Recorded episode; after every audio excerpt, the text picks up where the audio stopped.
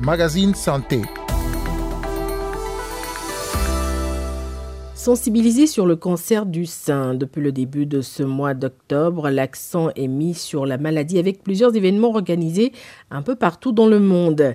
Il s'agit d'attirer notamment l'attention sur l'importance du dépistage. Nous irons en Centrafrique où certaines femmes se battent contre la maladie. Mais avant, on va parler de règles douloureuses et de moyens naturels pour se soulager et retrouver un certain bien-être menstruel. Carole Assignon au micro, vous écoutez le magazine Santé. Bonjour à toutes et à tous. Comment soulager naturellement les crampes menstruelles, retrouver un certain bien-être menstruel Pour aider les femmes à répondre à ces questions, Pauline Lobé a publié Non, ce n'est pas normal d'avoir des règles douloureuses. Il s'agit d'un guide pour comprendre et soulager les règles douloureuses de façon naturelle alternative et holistique. Pauline Lobé, qui est praticienne en bain vapeur holistique et accompagnante en gynécologie holistique, explique sa démarche.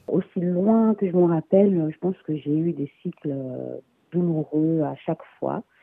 Ce n'est qu'en grandissant, vers l'âge de, de, 30 ans, que je suis parvenue à trouver des solutions naturelles qui m'ont permis de me débarrasser de mes règles douloureuses. Et en fait, quand j'entendais les femmes euh, en parler autour de moi, je me disais, mais en fait, c'est pas normal qu'on soit tant à souffrir et qu'on n'ait pas de solution naturelle. J'ai un premier livre dans lequel euh, je raconte euh, mon histoire. Je me suis dit, bah, pourquoi pas écrire un livre ce thème-là. Alors, dans, votre ouvrage, vous donnez aux femmes hein, des clés pour une vie menstruelle épanouie et sereine. Est-ce que vous vous êtes approché de médecins, de membres du corps médical pour pouvoir rédiger cet ouvrage? L'expérience que j'ai personnellement, donc en tant que praticienne en bain vapeur, c'est une pratique consiste à, à s'asseoir au-dessus d'un bol avec des plantes et de l'eau chaude et de profiter des bienfaits de ce mélange. Ça va permettre euh, d'augmenter la circulation sanguine au niveau de la zone de l'utérus et de l'organe reproducteur féminin et ainsi d'optimiser le travail d'élimination de l'utérus. Euh, et cette élimination, ben, c'est les règles qu'on connaît chaque mois.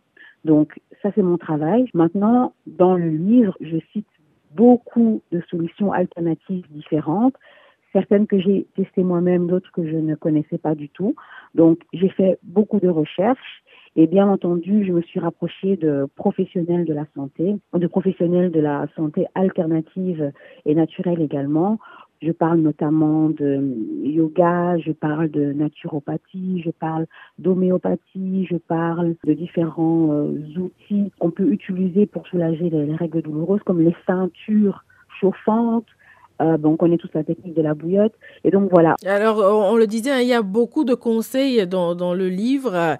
Et les, les règles douloureuses hein, sont le lot de plusieurs femmes. Et parmi les recommandations que l'on fait parfois aux femmes, il y a la prise précoce d'un anti-inflammatoire contre la douleur. Vous, vous misez plus sur euh, les méthodes naturelles. Certaines femmes euh, pourraient se demander si ces méthodes sont vraiment efficaces. Parce qu'on peut entendre certaines femmes dire Je souffre pendant mes mes, règles, j'ai tout essayé, mais ça ne marche pas, rien ne marche. Que pouvez-vous leur conseiller? Que ce soit une solution médicale, une solution naturelle, une solution alternative, aucune n'est garantie à 100%. Il faut que chaque femme puisse essayer différentes options et voir ce qui lui convient le mieux. Il s'agit donc de préparer un peu le corps hein, pour apaiser les crampes pendant les règles, quand les règles sont douloureuses. Est-ce qu'il y a aussi une dimension psychologique à, prendre en compte quand on parle de d'épanouissement, de bien-être? Oui, tout à fait. D'ailleurs, euh, dans le livre, le dernier chapitre est un chapitre que j'ai intitulé euh, La gynécologie holistique. Quand on parle d'holistique, ça veut dire qu'on prend l'être humain dans son ensemble. On tient compte de son corps, de son âme, de son esprit, de ses émotions. Euh, le fait d'être stressé, le fait d'être euh, d'être triste, le fait d'avoir eu une rupture ou de perdre son travail par exemple, ou le fait euh, voilà de, travailler énormément et d'être en burn-out peut avoir un impact sur la douleur des règles, puisque tout est lié. Et donc, c'est très important d'explorer vraiment l'aspect plus psychologique, émotionnel, mental. Et, euh, et là-dessus, il y a aussi des solutions qui sont proposées dans le livre, notamment la méditation de pleine conscience. Alors, c'est sûr que quand on a fait sur le moment, c'est pas forcément en faisant une méditation sur le moment même que la douleur va diminuer, mais en prenant conscience peut-être quelques jours avant et en se disant, voilà, sur les trois, quatre jours qui vont suivre, je vais faire peut-être une petite méditation de 10 à 15 minutes, histoire de vraiment me relaxer, de préparer mon corps, de me dire que voilà, mes règles vont arriver, que je vais les accueillir avec bienveillance, que tout va bien se passer. Ça peut aider, ça peut soulager dans une certaine mesure, mais en tant que femme, si on prend le temps vraiment de travailler sur cet aspect de nous, on peut vraiment parvenir à, à arriver à une sérénité et une paix au niveau de, de notre cycle mensuel, l'accepter et vivre avec vraiment euh, en sérénité et en harmonie. Et cela n'exclut pas quand même de consulter un médecin au cas où les, les, douleurs ne, ne, disparaissent pas malgré les, les, méthodes alternatives. En effet. Ce que je conseille toujours, c'est que bien que vous suiviez euh, des traitements dits alternatifs, holistiques ou naturels, c'est très important de toujours être suivi par un médecin parce que le, le, praticien en médecine holistique ou en médecine alternative n'a pas les, les, compétences en cas de maladie. Euh, vous pouvez avoir des règles douloureuses parce que vous avez de l'endométriose, parce que vous avez des fibromes, parce que vous souffrez du syndrome des ovaires polycystiques. À ce moment-là, il faut absolument un suivi euh, médical parce qu'il n'y a pas de, de guerre entre les deux types de médecine, mais plutôt il faut les utiliser euh, ensemble en fait. Et quoi qu'il arrive, toujours voir la vie euh, d'un médecin, d'un professionnel comme un gynécologue, une sage-femme, euh, voilà, un médecin qui a été euh, assermenté. Quoi. DW. Le magazine Santé, seconde partie, nous continuons de parler de la santé des femmes. Ce mois d'octobre, vous le savez sans doute, est consacré à la sensibilisation sur le cancer du sein. Un octobre rose. Si des avancées sont enregistrées dans certains pays dans la lutte contre cette maladie, ailleurs sur le continent africain en l'occurrence, plusieurs femmes continuent de mourir en raison de ce cancer.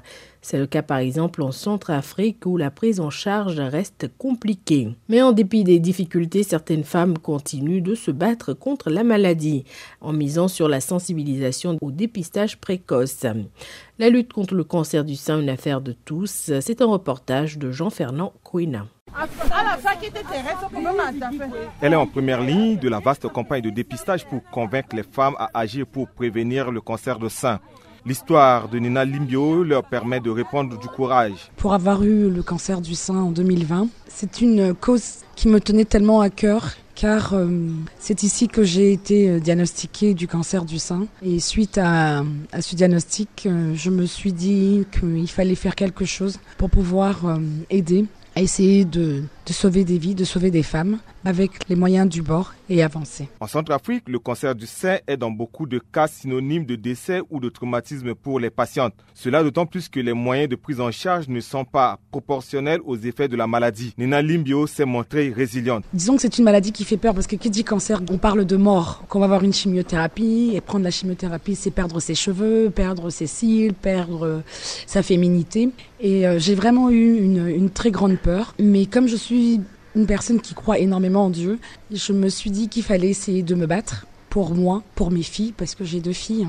Et c'est ce qui m'a donné le courage de vouloir me battre. Si Nina a pu vaincre la maladie, c'est notamment grâce à un dépistage précoce à l'ablation des seins et au soutien total de ses proches, étape combien importante pour tenir. J'ai été énormément soutenue et je crois que même ça, c'est ce qui m'a permis de tenir. Parce que vous savez, on m'a diagnostiqué un cancer du sein, j'ai subi une ablation, après j'ai eu une reconstruction qui a été très difficile, j'ai été opérée presque plus de 30 fois pour pouvoir me reconstruire. Nina Limbio s'est faite opérer en France. En Centrafrique, si la prise en charge des malades est difficile pour plusieurs raisons, notamment le manque de matériel, l'accent est toutefois mis sur la prévention. Le professeur Norbert Richard Ngbalé, gynécologue obstétricien, fait de la pédagogie et exhorte les femmes à se faire dépister. Les femmes qui viennent pour euh, le problème de sein et surtout le cancer viennent tardivement et la prise en charge est difficile, voire impossible dans notre contexte aujourd'hui. C'est pourquoi je fais cet exposé pour inciter les femmes à se faire dépister très tôt, à faire l'auto-palpation, à rechercher elles-mêmes des nodules au niveau du sein, des déformations au niveau du sein, pour que aussitôt qu'elles vont trouver cela, elles doivent aller consulter un médecin. Plus tôt le diagnostic du cancer est posé, mieux serait le plus en charge. Le cancer de sein affecte davantage les femmes de 50 ans et plus. En Centrafrique, la situation des femmes en milieu rural est d'autant plus inquiétante en raison du manque d'équipements nécessaires à la mammographie. Mais une fois que la femme a 50 ans, elle doit obligatoirement faire un dépistage mammographique. Peut-être en faisant la radio, on peut découvrir très tôt qu'il y a quelque chose d'anormal, qu'il y a le cancer de sein qui sera confirmé par l'anapathe et prendre en charge. Et si on prend très tôt, la femme peut vivre pendant longtemps sans problème. Mais quand on prend très tard, pour vous donner un exemple, 95% de cancers de sein diagnostiqués dans le service de gynécologie obstétrique est diagnostiqué à un stade 3 ou 4, c'est-à-dire très avancé, et qui est au-dessus de moyens thérapeutiques que nous avions aujourd'hui. On ne peut pas faire la radio, on, on fait difficilement la chimiothérapie. Et même si on veut faire la chimiothérapie, ça coûte excessivement cher. La chimiothérapie coûte entre 350 000 francs à 400 000 francs CFA. Ces données montrent bien la faiblesse de l'État dans la subvention des coûts. Devant cette situation, Nina Limbio appelle de ses voeux à un dialogue et plus d'action. Quand on a un cancer du sein, c'est pas une obligation de subir l'ablation. On peut juste vous mettre sous hormonothérapie. Vraiment, il faut s'asseoir autour d'une table et discuter de la partie technique parce qu'effectivement, ouvrir certainement peut-être un centre qui s'occupera que de la cancérologie avec euh, bah, la mammographie, savoir comment on peut aider. Et je pense qu'on peut y arriver si vraiment on s'y met tous et qu'on y met le cœur. En attendant des améliorations dans la prise en charge du cancer de sein en Centrafrique, Nina Limbio, de commun accord avec d'autres personnes, travaille d'arrache-pied pour aider d'autres femmes. Elle les aide notamment à aller à l'étranger pour se faire soigner. Jean Fernand, Quina Abongi pour la Deutsche Welle. Et c'est déjà la fin de ce numéro du magazine Santé. Merci pour l'écoute. Rendez-vous la semaine prochaine pour un nouveau numéro. D'ici là, prenez soin de vous.